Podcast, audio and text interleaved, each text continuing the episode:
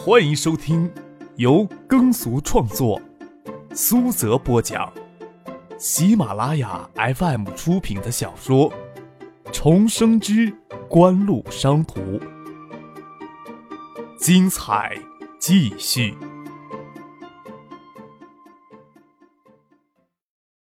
第七十四集，谢婉晴对张克的意见颇为依赖，见张克这么说。只得勉强答应下来，说道：“唐市长的新居你们都没有住一天，我怎么好意思住？找到住所，我马上就搬出去。”顾建平笑着说：“住多久都无所谓的。换做常人，要在两天的时间里将新居布置的尽善尽美，困难重重。市长夫人自然是两说。周游吃过晚饭。”过来陪着参观新居，与张克最后走进别墅，小声的问张克：“你从哪里挑来一个地方，比这里更好，让谢总搬过去住？”张克笑着说：“你老婆女儿考不考虑到海州来住？我帮你们安排，绝对让你满意。”周游计划着过了正月就从海泰调入锦湖。景湖今后的目标是整合整个海州市的造纸企业，这个目标没有三五年的时间不会获得初步的成功。周当然考虑过将孩子、老婆也带来海州生活，虽然海州到省城驱车也只要三四个小时，但是两地分居确实有所不便。周游倒是没有牵挂，而是他老婆坚持要守在他身边，让他过了春节就在海州找住所。海州市九四年还没有所谓的二手房市场，新建的商品住宅没有特别合心意义的。周婷、张克满口将这事儿给揽下来，就说：“那我也临时找个住处，等着你给我惊喜啊。”张克倒不是随便说说，他心里早有主意，笑道：“沙田那边仔细的看过没有？那边有好宅子。”周游自然知道沙田那片清末建筑群的事情，那里确实有些很不错的宅子，但是沙田整体的环境太差，加上住户对原有建筑也不珍惜，好好的宅楼，拿白砖墙随意分割成给几户人家住，乱七八糟的，绝对不是什么好住处。以周游对张克的理解，自然知道他还有下文，只是摇头撇嘴笑着，看他还有什么解释。整个九十年代。城市居民都还习惯以单位福利分房，只有少数先富裕起来的人才会额外添加房产。加上当时在市区买房可以迁到城市户口，才形成狭小的商品房市场。张克此时的眼光不会放在商品住宅开发上。年初二跟许洪波讨论过，要引人入购，在沙田复兴地域投资大型商业地产，除了散布消息之外。还要有一些误导别人的实际行动才行。讨论该如何才能有效的误导别人，最有效的办法就是以锦湖的名义，在街巷与单井巷之间购置几处宅子。稍稍有头脑的人，大概都会联想到那里的宅子会迅速升值。事实散布消息，就算市委书记周富明听了这些传言，大概也会误以为唐学谦会有什么动作吧。选在街市与单井巷之间。就是希望从那条线往东能划入保护区。真要有人上当，在沙田街市附近投资大型商业地产，那处的房产增值也是最迅速的。只要那里局部环境一整治，就立即成为了适宜人居住的宅子了。一举多得的事情，为何不做？何况锦湖手里还有两百多万资金，没必要存在银行里吃利息。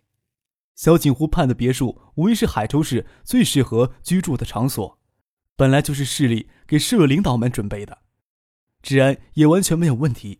但仅是谢婉晴一个人入住，未免太过空旷了。还要额外聘请保姆、厨娘、司机，却是一直替谢婉晴开车的那位。张克跟谢婉晴提起要以景湖的名义，在沙田街市与丹景巷子之间选择几栋值得投资的清末大宅买下来。等着市里对沙田旧城区改造，使外界环境彻底改善之后，聘请设计师对这些清末大宅进行改造，保留清末建筑的外壳，内部当然要更富有现代化的生活气息，适合人居住才行。就算张克将心里的打算都一一解释出来，谢婉清对张克提的意见也不会质疑。锦湖整合整个海州市造纸产业所动用的资金也不缺这一两百万，只要保留一定的流动资金就可以了。何况锦湖有海苔贸易百分之二十的股份，可以源源不断的抽取一定量的资金，而星光造纸厂所产生的利润，则需要不断的投入到扩大生产之中去。只是锦湖目前的框架还没有完全树立起来，一时找不到专门的人去负责这事儿。张克对这点倒不担心。许洪博这一段时间一头钻进沙田旧城保护的研究之中，稍微起一点眼的宅子，他心里都有数。只要不涉及文物保护建筑，许洪博会乐意推荐几栋有价值的清末大宅的。至于物业的价格，张克还不想斤斤计较。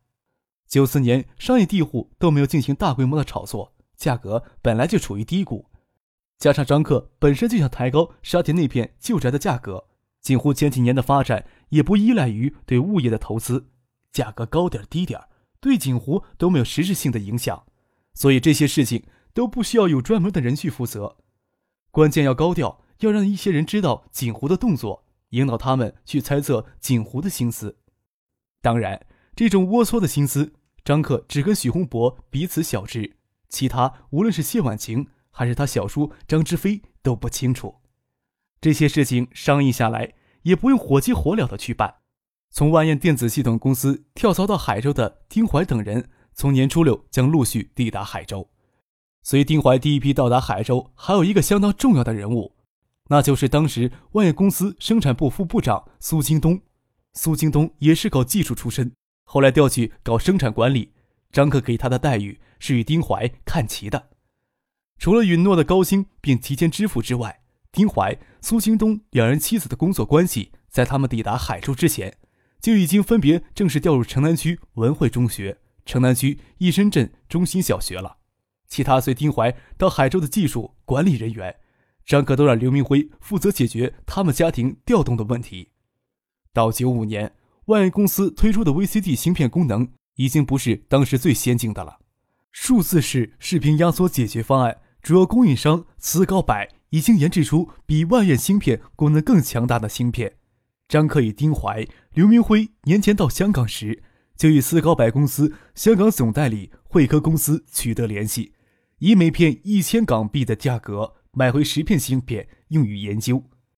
丁怀从香港直接回合肥时。将厚厚的英文说明书随身带着，春节期间就与苏京东闭门在家阅读说明书，尝试编写新的软件。做试验还有海州这边的准备条件。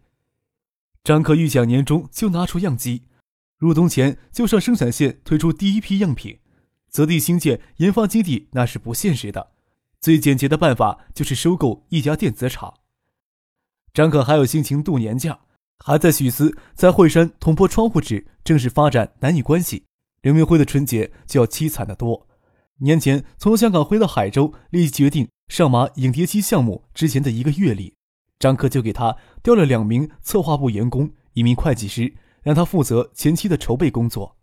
只是在他们从香港回到海州后，才算正式对内部宣布这个计划。目标早就锁定了城南区的一家名为升达电子的生产卡带式收录机的电子厂。这家电子厂去年做了一件很不光彩的事情，假冒燕舞收录机的品牌，给燕舞打假打上门来了。盛达电子厂属于城南区兴隆镇的集体企业，效益一直不好，不仅给业务扯到工商局打官司，本身就陷入复杂的三角债务之中，年终职工的工资都发不出来。厂长陈强年三十儿就之前天天只能在厂子里过夜，原以为正月里会轻松一点哪想到刘明辉联系几个盛达欠债的供应商，天天到他家静坐讨债。刘明辉则跟义龙镇的镇领导正式讨论收购盛达电子厂的事情。张克在省城的时候，刘明辉便将这事儿大体谈了下来。盛达电子厂规模大约也就三十亩左右，九四年工业用地的价格压得很低。有些地方也吸引了投资商来发展地区经济，甚至免费批拨工业用地。义龙镇同意由镇政府接手盛达电子厂的三角债务，整个电子厂整体出让作价一百五十万元。您正在收听的是由喜马拉雅 FM 出品的《重生之官路商途》。丁怀、苏京东一行四人从合肥乘火车，在惠山转乘长途汽车抵达海州。张克与刘明辉、蒋威在西城饭店给他们接风，打算先安排他们到住处休息。丁怀笑着说：“我们在火车上睡了一天一宿。”在长途汽车站也是无所事事，哪里还有心思再休息啊？苏京东第一次见张克，之前就听丁怀描述过张克，对一个未曾谋面、只听旁人介绍员工开出当时很罕见的高薪资，这样的老板要不是那种头脑容易发热的类型，就是气魄极大的人物。似乎这两种人都能分辨清楚。要不是张克已经将九五年这一年的十五万薪水打入他的私人账户。苏京东只怕不会跟丁怀过来凑这个热闹。苏京东九四年在万业年薪是四万，在合肥已经算是非常不错的工作。就算为了张克已经付给他的十五万，到海州来浪费一年的时间又何妨呢？苏京东离开合肥时就是这么想的。他甚至不想将妻子的工作匆忙调到海州去，但是海州这边这么热情，他也不便拒绝。抵达海州之后的第一面。张克给苏京东的印象很不错。张克见丁怀不想浪费时间，到他们安排的新住处先看一眼，便让刘明辉安排车子直接到义龙镇升达电子厂去。能不能定下升达电子厂，关键要听丁怀、苏京东的意见。张克陪丁怀、苏京东坐奥迪，刘明辉、蒋威陪其他两名工程师坐福特。出西城饭店就直接奔东南郊香山往南两公处的义龙镇。张克个人很满意将厂子选择在义龙镇。义龙镇北片与象山森林保护区相连，有大片的保护林地。海州市境内最大的水系小江流经义龙镇的西南，自然风貌完好。东南片的工业园区与开发区相连，用不了多久，义龙镇也将划入开发区。不过在张克的心中，义龙镇更适合发展人群居的新城，而事实上。海州市几年后，为了片面追求经济增长，竟然将这一片好地规划为重污染的化工业园区。这大概是海州市政府历年做出的可以与江沙田全部拆除重建并论的混账事儿之一。可以的话，张克当然会极力阻止这样的事情再度发生。车子绕过象山时，丁怀也禁不住笑着说：“厂子能选在这附近，我倒有百分之五十的心动了。”张克笑着说：“做技术也不全都是非常理性的人。”盛达电子厂这边接到电话之后，除了原厂长陈强之外，还有名副镇长在厂子等着张克他们过来。八七年成立的盛达电子厂，开始两三年还红火一段时间。收录机技术虽然在电子领域这棵大树上只算得一片很小的叶子，而在影碟机华丽登场之后，很快就会枯萎。也不是说不需要技术积累，没有正规院校培养出来的技术人才，连一名大学生都没有，就靠着几个电子专业的中专生，能将盛大电子厂维持下来，陈强也不容易。丁怀、苏京东在盛达电子厂三十亩地仔细的转了好几圈，问了陈强一些细节方面的问题，一直都不表态。张克更不会主动乱说话。义龙镇那名副镇长多少有些领导脾气。缺乏耐性，他那被酒色掏空的身体又明显比不上张克他们有体力，在场子走了两圈，耗去了两三个小时。他见张克他们还没有意向性的说法，就恼着躲到办公室歇着去了。一直到天黑，苏京东、丁怀才向张克他们表明他们的看法，还行，可以全盘接手下来，特别是电子厂几名技术员还能帮上忙。有苏京东、丁怀的意见，张克才最终下决心，先将盛达电子买下来，作为影碟机项目前期筹备工作所必须的基地。说实话，一龙镇政府开的价并不高，大概是他们去年惹上麻烦，急于摆脱的缘故。张克与刘明辉、蒋威、苏京东讨论了一会儿，就回到前区的办公楼，跟那个副镇长表示他们接受翼龙镇开出的条件。张克他们没有压价，那个副镇长相当的意外。脸色郁郁的，有些难看。张克让刘明辉代表公司留下来，邀请翼龙镇领导吃饭。他与蒋威、丁怀、苏京东他们先回市里，给苏京东他们在四凤桥东首的城建宾馆包了套间。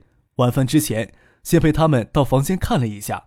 张克对苏京东说：“前期的条件比较艰苦，暂时只能住宾馆。等你们家人过来之后，公司再帮你们租房子。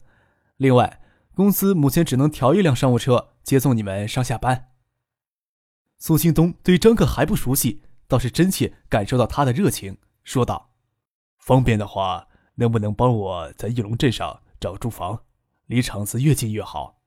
老丁是那种一有工作就忘家的人。”住的地方离厂子近一些，他还能坚持回家睡觉，不需要将办公室搞得乌七八糟的。张克笑起来。国内九十年代影碟产业的崛起，便是在国外经济管理学专业书目中都要算得上经典案例。苏京东显然这时候还不知道自己会在这些经典案例中拥有一席之地。管理人员永远比技术人员出彩许多。当听丁怀提到他从安徽电子科研所就一直共事的同事苏京东对万业公司的境况及前景也很不满意的时候，张克对这个名字开始还只是有一些熟悉感。等拿来苏京东公开发表的一些文章来读，才确定心里的猜测。不要说升达电子这间小厂，就是日后广州万燕、兴泰等整个大型集团的生产管理，他也游刃有余。决定先不动声色的先将他挖到海州再说。张克可不奢望就凭借人格魅力就能将苏京东招揽旗下，就算到十几年后，物质因素也是第一重要的。接下来就是要给他发展的空间。苏京东提出这样的要求，不出张克的意料，他们都是事业为先的那类人，帮他们在深达电子厂附近安排住所，更符合他们的本意。张克笑着答应下来，说道。我让刘明辉他们帮你们安排，嗯，他负责你们的后勤保障，保证你们和家人在海州的生活全无后顾之忧，也不急于工作。我让蒋薇他们陪你们在海州先好好玩几天吧。”丁怀说道，“只要几台计算机，就算在宾馆里，我们都可以开展工作。要对得起公司开给我们的薪水，要好好看一看海州，至少要等到第一台样机拿出来再说吧。”丁怀这话让张克听得心花怒放，还是九十年的技术人员实诚，好打交道。打定主意，马上就到盛达电子厂转过来，说不定要请宋培明，请翼龙镇的官僚们吃顿饭，施加一些压力。苏京东也是做技术出身，他们都不善饮酒，在城建宾馆的餐厅里吃过饭，张克便领苏京东、丁怀他们到四凤桥影视广场工作参加。四凤桥影视广场改造不到两个月。才有雏形，倒是广场与四凤桥之间市民休闲绿地进度快一些，但是天气还没有转暖，一直的草木都零零落落，没有模样。疏港河这边的岸基在垒石波子，这段河床的底泥刚清理过，空气里弥漫着河泥的腥气，却没有之前造纸厂刺鼻的臭气。